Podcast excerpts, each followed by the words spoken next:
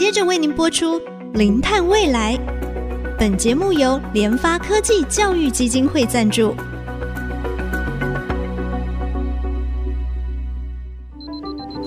前瞻能源新方向，以科学与科技迈向近零碳排，智慧永续，与您一同开创零碳未来。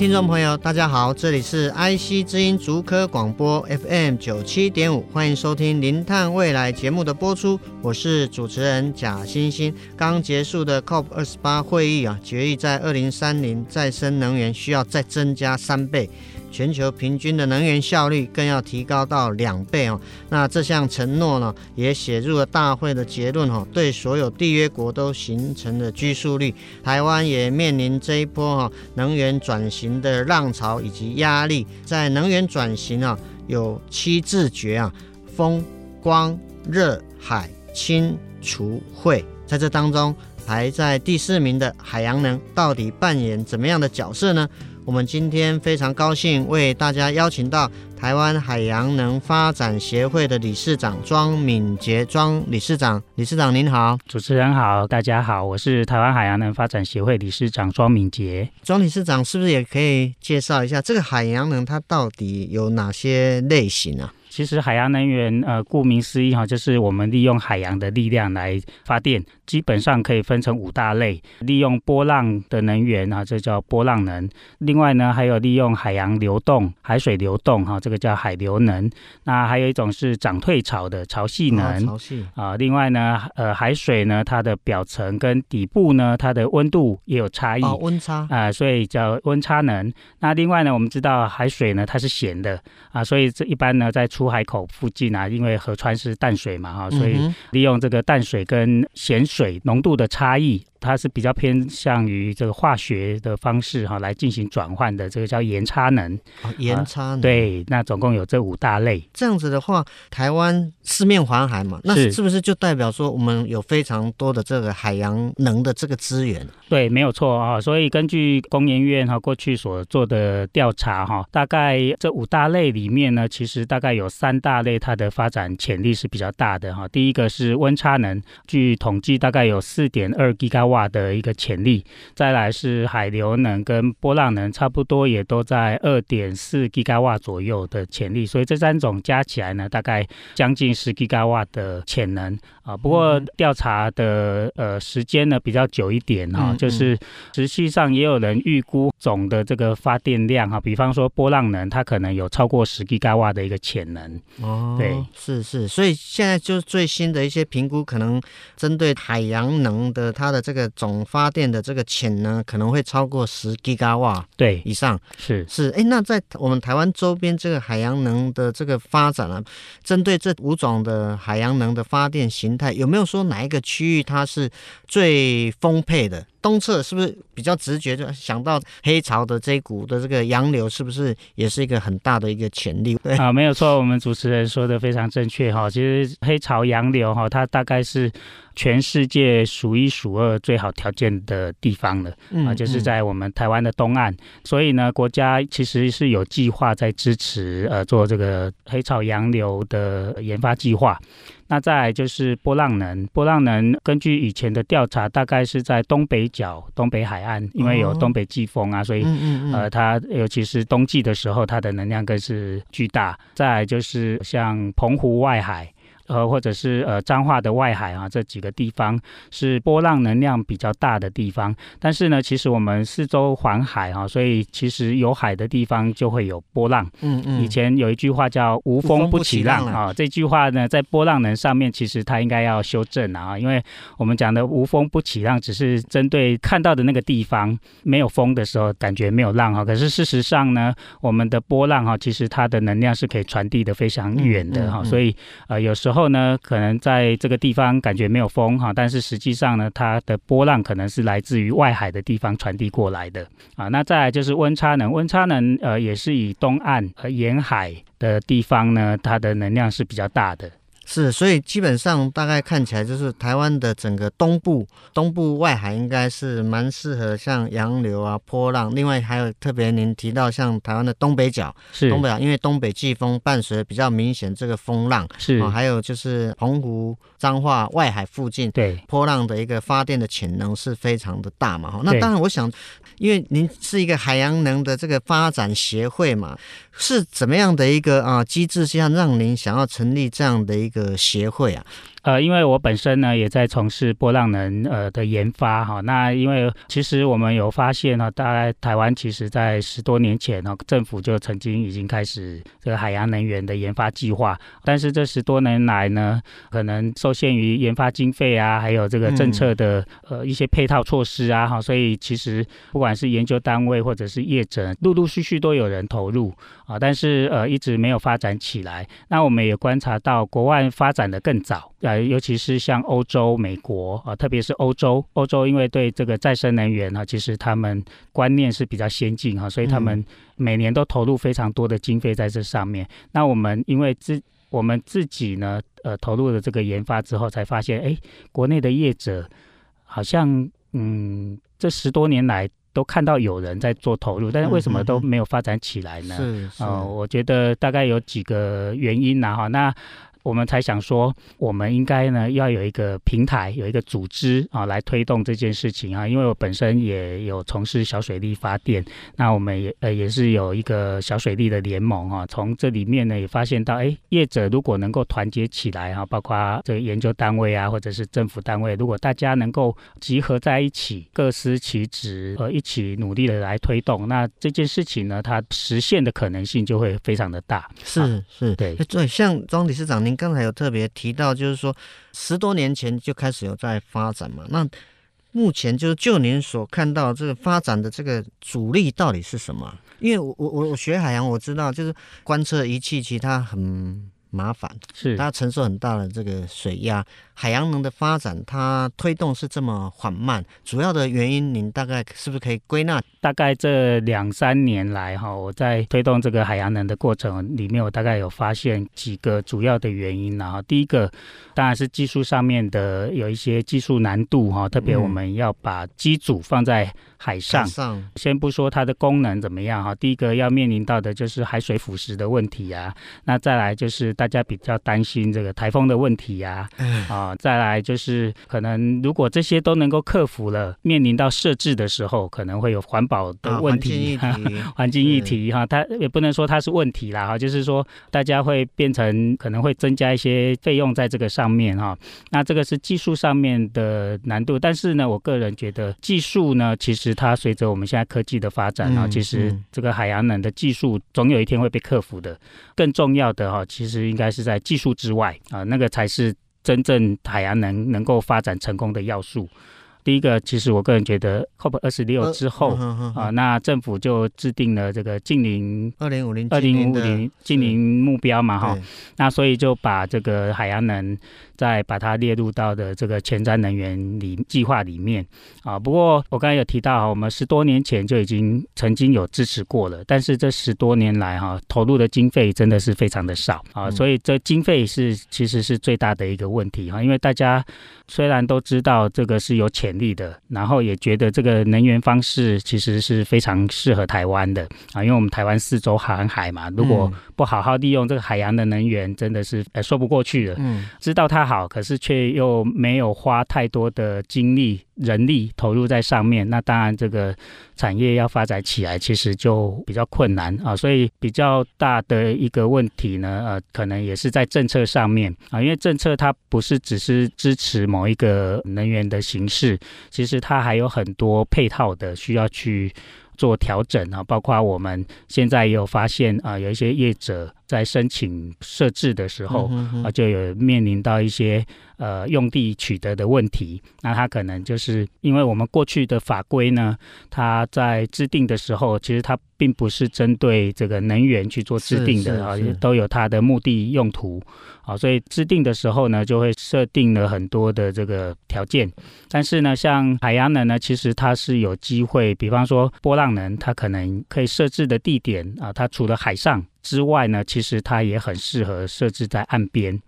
啊、对，可以结合我们岸边的一些设施啊，比方说海堤呀、啊。但是呃，受限于法规啊，还有原有功能的考量，嗯嗯安全的考量哈、哦，所以一般的这些主管单位呢，他们就比较不愿意开放 让业者去申请做这件事情。那这就会造成业者在申请的时候，他可能呃一方面呃要持续不断的投入在自己的呃研发上面，一方面呢又要去想办法去克服这些法规上面的问题，还要去跟这些单位去做沟通。所以其实我们也一直在。推动哈，海洋能源其实应该要像其他的再生能源一样，我们应该要有一个单一的窗口，这样子我们在深设的时候，你才不会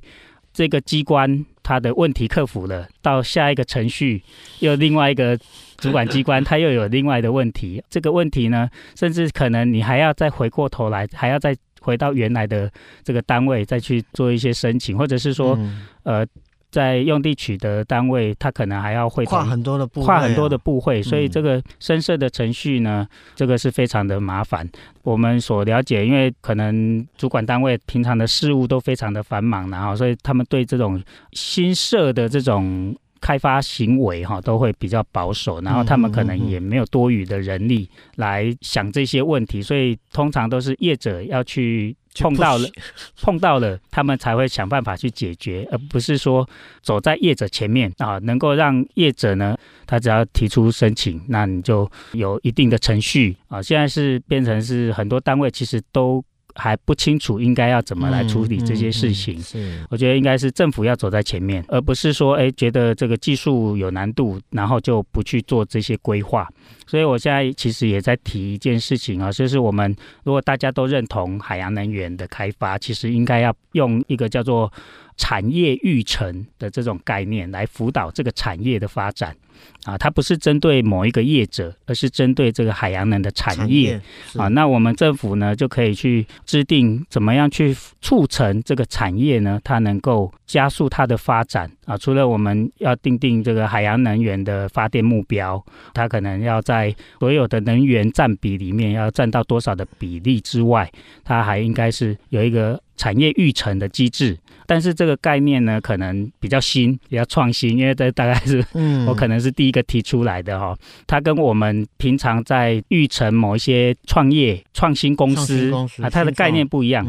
因为我们辅导公司那是针对某一个公司，但是呢，这个产业它是针对整个产业链啊，包括我们怎么去鼓励。产业链里面可能有机会投入的呃设备商啊、制造商啊，或者是工程服务单位啊。当然，我们现在的离岸风电其实已经有一部分的经验啊。可是，在这个呃新的这种产业上面哈，其实大家经验还是比较，我可能全世界都没有这样的经验哈。这一个产业还没有开始的时候，然后就已经有一个计划，从零等于是我们可以从研发开始。那你怎么去让这件事情能够在最短的时间内去把它实现出来？是哈，我想就是说哈，刚才庄理事长有特别提到，就是除了技术问题以外，我想很多的软实力啊，整个政策的环境，还有我们产业的发展的策略哈，还有很多配套的一个法规啊，应该是我们政府需要面对的。那我想我们节目先进行到这里，稍后再回到《零碳未来》节目的现场。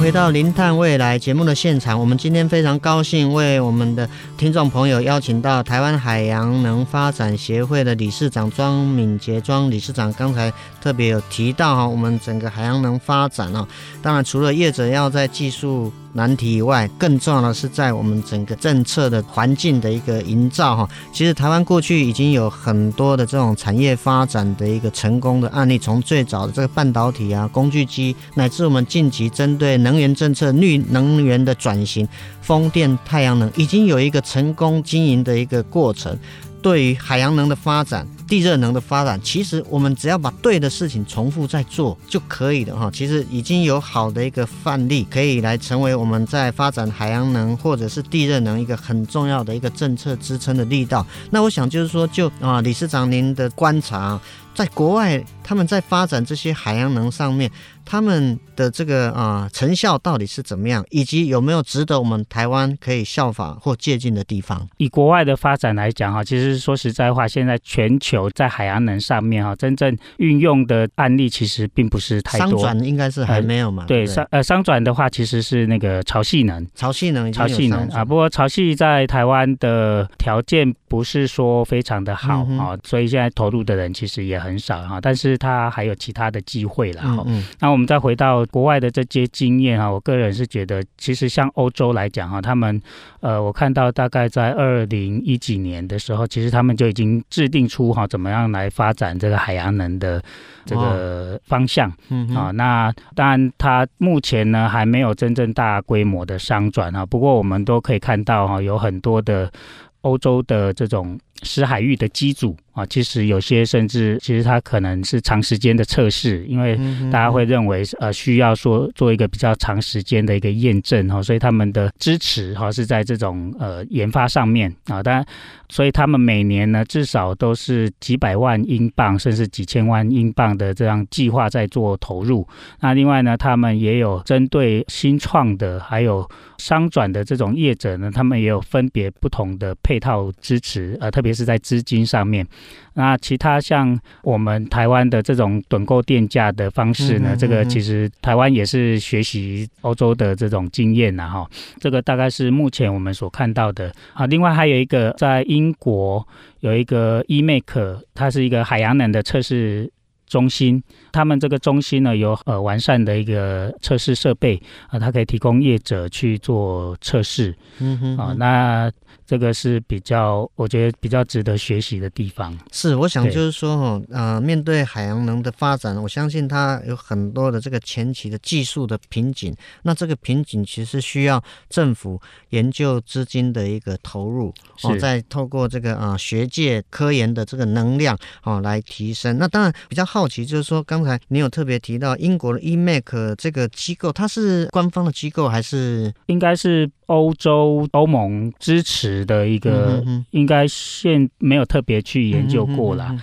它应该是一个至少是半官半官方，对，是是。对，因为海洋的科学的研究，它真的其实是需要大量的投入。就好像刚才你也有特别提到，就是说我们在这个离岸风电的这个实际的这个 implement 的时候，其实也发现。困难重重，特别是海上施工啊，海上施工其实就是一个非常复杂的一个过程，还要加上它可能还要克服在大自然海象的一些状况啊，所以确实哈，它是一个非常需要政府在资金支撑哈，才能够支撑起这么大的一个研究的一个量呢。那当然，我觉得刚才您还有特别提到，就是说在海洋能发展上面，其实它需要有一个实际的示范场域，就好像我知道，像电动车，其实它也要有一个示范场域。那所以是台湾应该也要有规划一个示范场域。那目前这个示范场域现在有吗？在台湾？呃，台湾目前是有一个测试场啊。那另外有几个学校呢，他们有这个造波池，但是这个比较适合水工模拟。哎，水工模拟这个比较适合模型做做测试了哈。那真正实海域测试呢，目前是在海洋大学的滨海校区的外海。嗯嗯。对，这个是让。呃，业者呢能够申请到那边去做湿海域测试，不过就是它的设备目前还不是很完整啊。那另外呢，其实现在大家业者呢比较喜欢的方式哈，可能就是实际找一个呃未来也能够希望开发的一个地方，然后直接直接在那边先在那边测试，因为测试场的这样波浪条件呢哈，它可能跟我们要实际要开发的这个波浪条件可能会不一样啊，所以比较希望呢。测试完之后呢，呃，如果能够直接在这个地方能够呃申请啊继续做开发哈，这个是最好的方式。不然的话，其实呃我们在测试场测完之后呢，机组它可能必须要报废 啊，因为它并不一定会适合其他的场域。对，嗯嗯嗯，确实啊，我们可以看到海洋能的一个发展哦，它有非常高的技术的一个含量啊，真的是需要这个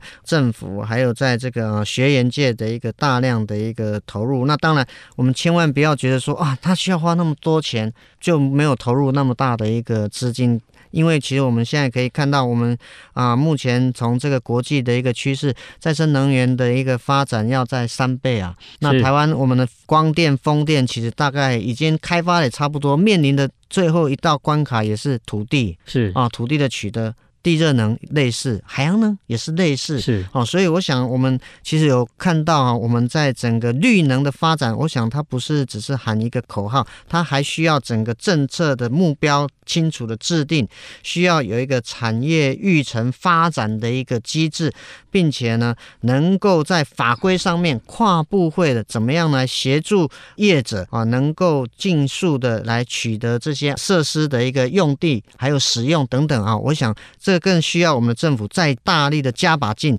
才有办法来达到我们整个二零五零净零碳排的一个目标哈。那我想我们今天啊再次非常高兴为我们的啊听众朋友邀请到台湾海洋能发展协会的理事长庄敏杰庄理事长。好，谢谢主持人，谢谢各位听众。我们的节目除了在 IC 之音官网 AOD 可以随选随听，也同步在 Apple Podcasts、Google Podcasts 以及 KKBox 上线。欢迎上 Pocket 搜寻“零碳未来”，并且记得按下订阅，才不会错过我们每一集精彩的节目。节目进行到这里，感谢大家的收听，我是贾欣欣，下周同一时间我们再会。